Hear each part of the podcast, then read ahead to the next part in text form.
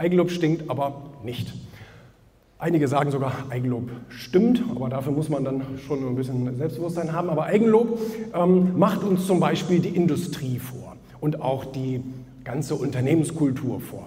Ähm, Unternehmen entwickeln Werbestrategien, um ihr Produkt, um ihre eigene ja, unternehmerische, ähm, um, um, um, ihr Unternehmen positiv zu verkaufen. In den besten Tönen, gelogen wird nicht, aber die Wahrheit wird auch nicht erzählt. Also das heißt, es ist irgendwo so dazwischen und äh, sie betreiben Eigenlob. Und das ist auch in Ordnung. Wir alle kaufen Kinder, Milka, Schokolade oder wie das alles heißt, obwohl das alles grottenungesund sind. Ist. Und ähm, wir Menschen haben aber uns irgendwann angewöhnt, eben an, diesen, an diese bullshit zu glauben. Eigenlob äh, stinkt, das macht man nicht. Man sagt nicht, wie man erfolgreich ist also, und was man kann und was man so, ja, das, das tut man nicht. Warum, frage ich mich dann, warum tut man das nicht? Ähm, aus der anderen Sicht macht es Sinn, weil der will äh, andere klein halten. Das kann ja stimmen.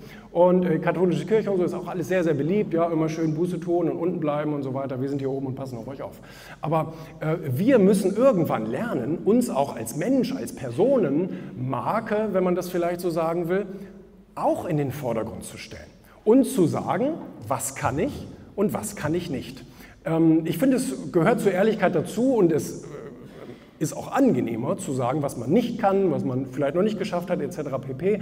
Aber auf der anderen Seite darf man doch bitteschön auch sagen, was man kann und was man, ähm, was man für Qualitäten hat und was man schon für Erfolge erzielt hat. Weil das schafft doch auch Vertrauen.